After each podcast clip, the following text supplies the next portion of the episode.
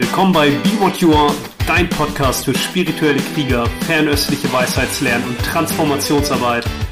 Ich freue mich hier mit dir Schlüssel zu teilen, die du nutzen kannst, um die Wahrheit deines Herzens zu leben und von jeder Erfahrung zu wachsen. Schön, dass du eingeschaltet hast. Hey, mein Name ist Nils Paulini und in dieser Podcast-Folge spreche ich über die Essenz im Sinne des Alaya, des achten Bewusstseins, Ruhe in deiner Essenz oder Ruhe in der Natur des Alaya ist ein Slogan aus dem Lojong, aus dem tibetischen Geistestrainings. Und was bedeutet das eigentlich? Das achte Bewusstsein ist das Alaya und die anderen sieben sind deine fünf Sinne plus mentale Bewegung. Das wäre das sechste Bewusstsein. Das siebte Bewusstsein ist das, wo alle gewohnheitsmäßigen Wahrnehmungsmuster und emotionalen Bewegungen und Gewohnheitsenergien wirken. Und das achte Bewusstsein ist die Essenz, nämlich das, was all das ermöglicht. Und deswegen gibt's im tibetischen Geistestraining den fünften Slogan, wo es heißt, Ruhe in der Natur des Alaya, Ruhe in dieser Essenz. Und ein Hinweis, den wir daraus gewinnen können, jetzt um es ganz praktisch zu machen, ist all die anderen Bewusstseinsarten sind Geistesinhalte, die du daran erkennst, dass wenn du sie beobachtest, haben sie einen Anfang, eine Mitte und ein Ende. Selbst das siebte Bewusstsein, wo ja die größte Gewohnheitsenergie, der wir ja nachgehen oder die für uns ganz real erscheint, ist die Geschichte, die meinen Namen trägt, ich Nils diesen emotionalen und wahrnehmungsbedingten Gewohnheitsenergien. Aber selbst das hat einen Anfang, eine Mitte und ein Ende in dem Sinne, dass es etwas ist, was kommt und geht. Und Alaya, die Essenz, ermöglicht jedes Kommen und Gehen. Und wir schauen oft exklusiv auf das, was sich wandelt. Und hier ist die Einladung, mehr bei dem zu bleiben, was jede Wandlung ermöglicht und sich mehr dafür zu interessieren, weil das immer da ist. Das ist Stille und die Möglichkeit, dass du dich, manchmal wird's auch als Urgrund übersetzt, in diesen Urgrund hinein entspannst und es ist weniger ein Tun. Ja, es ist eigentlich wirklich kein Tun, sondern auch das, was jedes Tun ermöglicht und erkennt. Und wenn du in deine eigene unmittelbare Erfahrung schaust, dann egal welche Erfahrung du jetzt gerade machst, gibt es etwas, Vielleicht jetzt gerade ist deine Erfahrung auf jeden Fall auch mit dem Hörbewusstsein verbunden, wenn du diesen Podcast hörst. Aber es gibt etwas, das ist vor, während und nach der jeweiligen Erfahrung schon präsent. Und deswegen ist Allah ja auch die Essenz, die Essenz in dem Sinne, dass jede Erfahrung der anderen sieben Bewusstseinsarten, also die fünf Sinne, mentales und Denkleistung und im siebten Bewusstsein diese Gewohnheitsabläufe, Gewohnheitsenergien. All die sind aus Bewusstsein gemacht, aus der Essenz gemacht, aus der Energie oder aus dem, aus, ja, aus der Essenz des Alaya gemacht.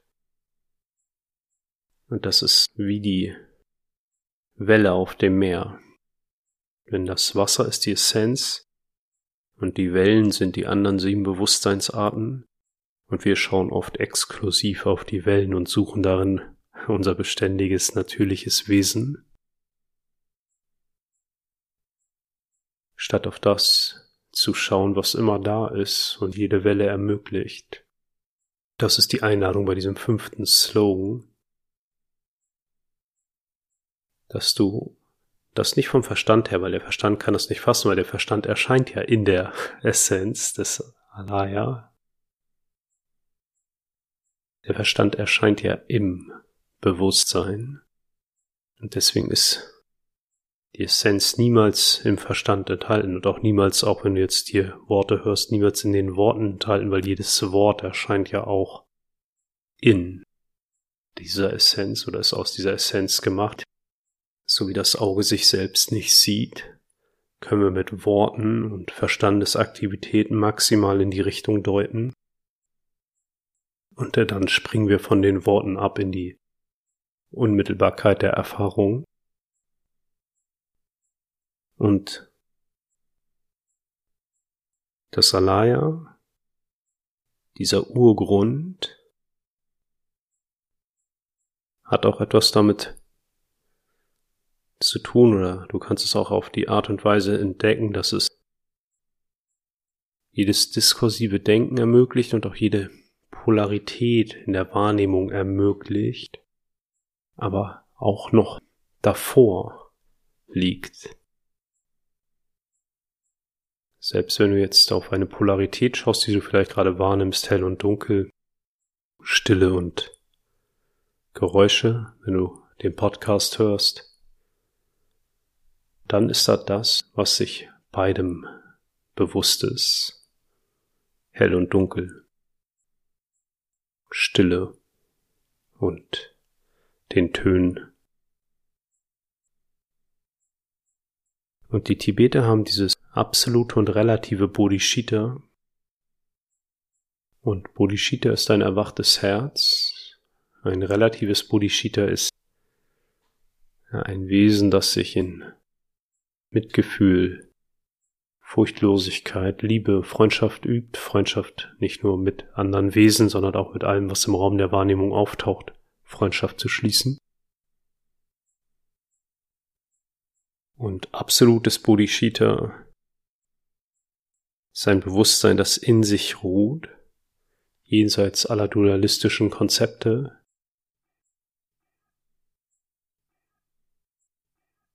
Und deswegen ist dieser fünfte Slogan in dem tibetischen Geistestraining sehr bedeutsam, weil er ein Hinweis ist auf das absolute Bodhicitta.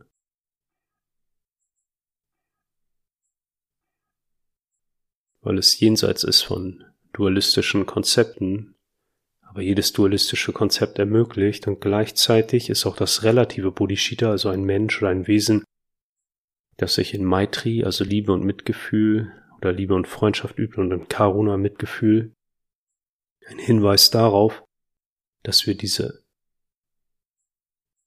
dieses Alaya mehr wieder entdecken, obwohl es uns in jedem Moment zugänglich ist, wenn wir mit allem, was im Raum der Wahrnehmung auftaucht, Freundschaft schließen können. Dann offenbart sich mehr die Essenz. Wenn du mit jeder Erfahrung, die sich durch dich oder als du manifestieren möchte, Freundschaft schließen kannst, das wäre Maitri, dann offenbart sich auch mehr deine Essenz. Und selbst das, was du ja für dich selbst hältst, also diese Gewohnheitsenergie, die du für dich selbst hältst, die einen Namen trägt, deinen Namen trägt, wenn du dich auch mit all den Tendenzen, aus denen diese Gewohnheitsenergie besteht. Das sind eigentlich Energien, Empfindungen, Bewegung und Geschichten. Wenn du mit all diesen Tendenzen auch Freundschaft schließt,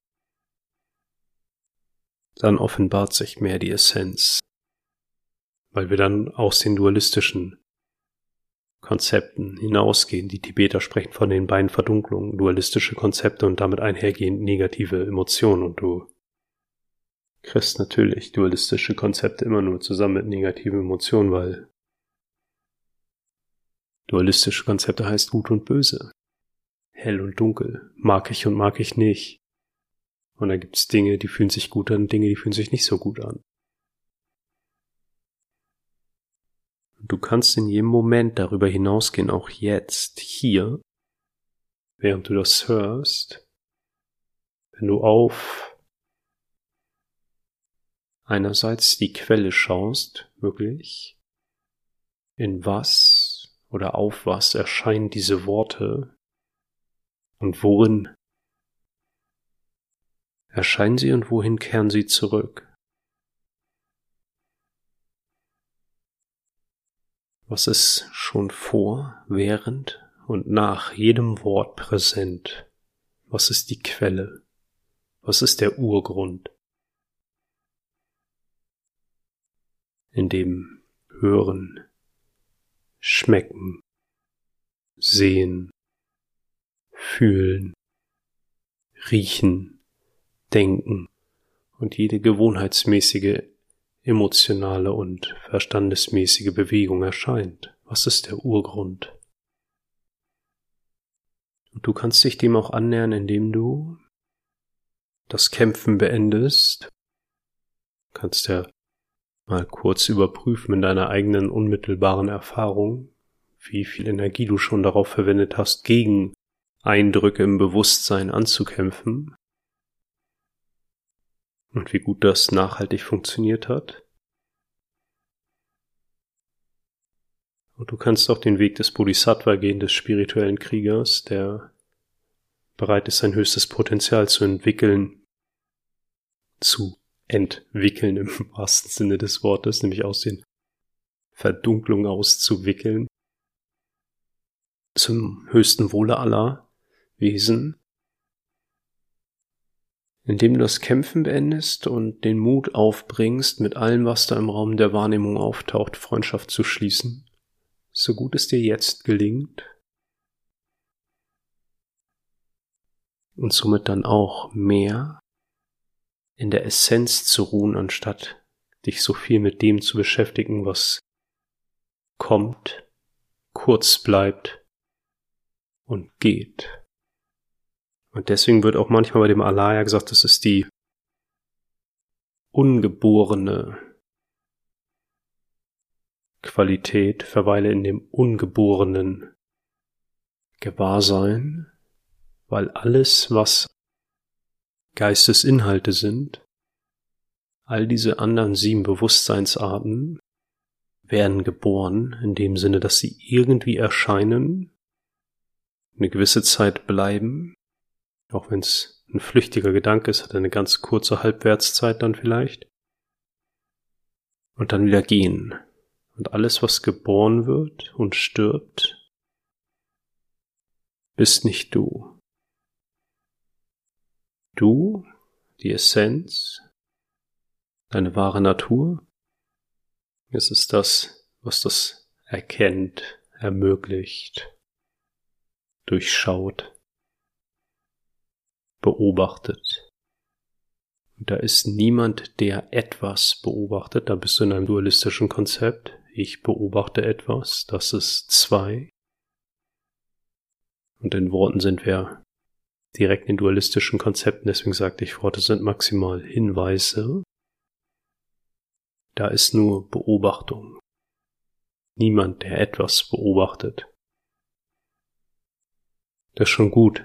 Ja, also wenn du schon wahrnehmen kannst, dass du deine Emotionen, wenn du auf dieser dualistischen Ebene bleibst, wenn du wahrnehmen kannst, dass du deine Emotionen auch einfach nur beobachten kannst, schon besser als zu glauben, ich bin wütend. Ja, das sagen wir dann auch, ich bin wütend.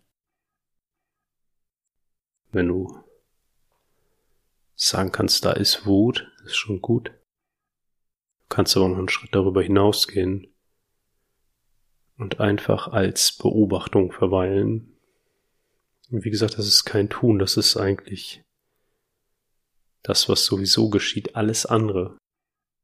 Alles andere ist sekundär.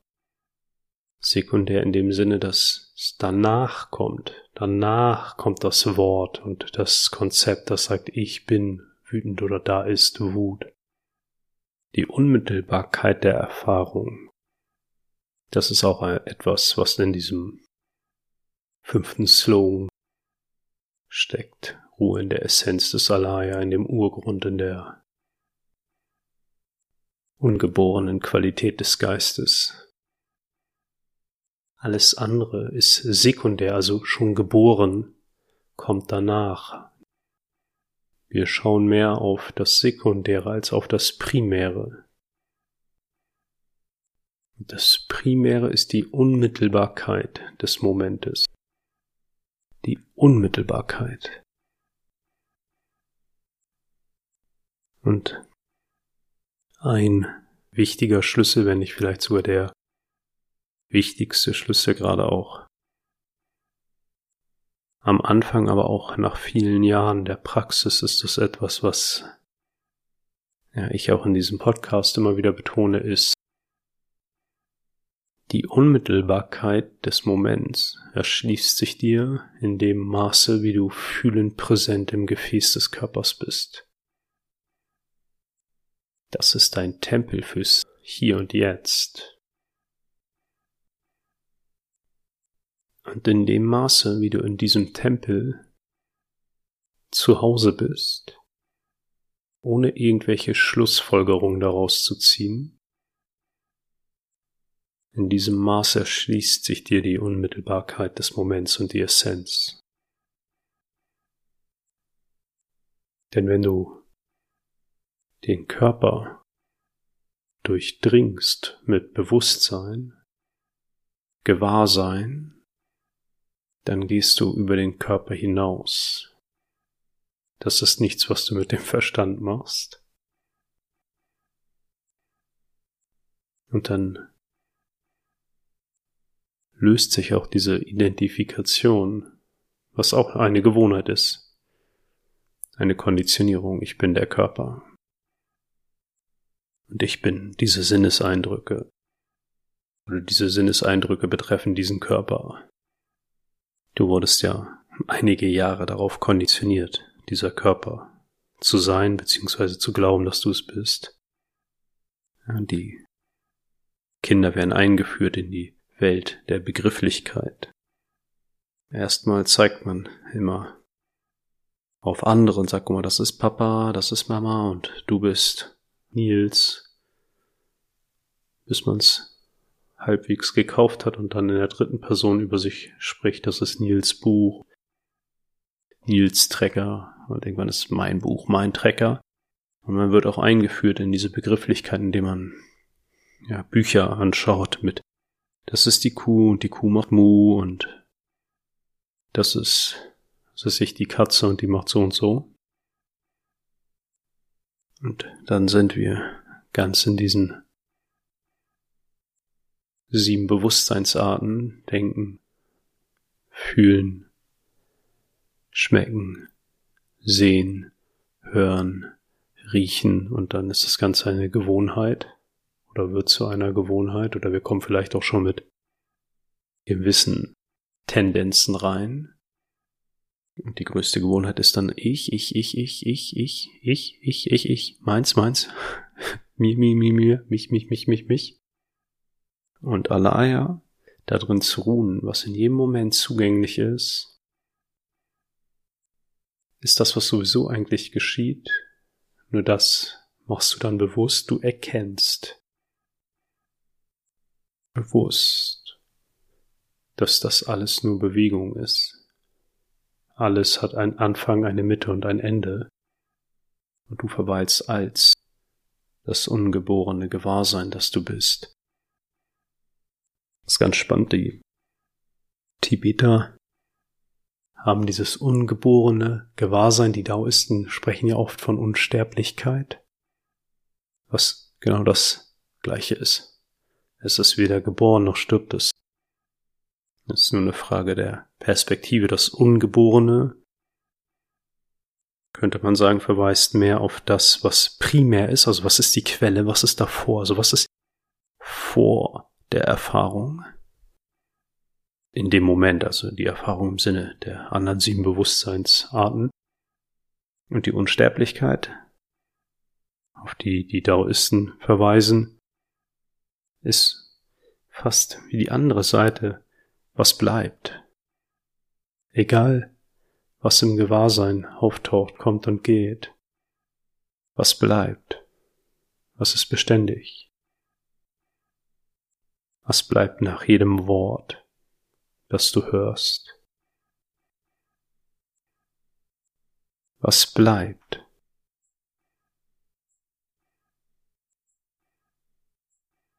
Und was war schon immer konstant? Das verweist beides auf genau die gleiche Essenz.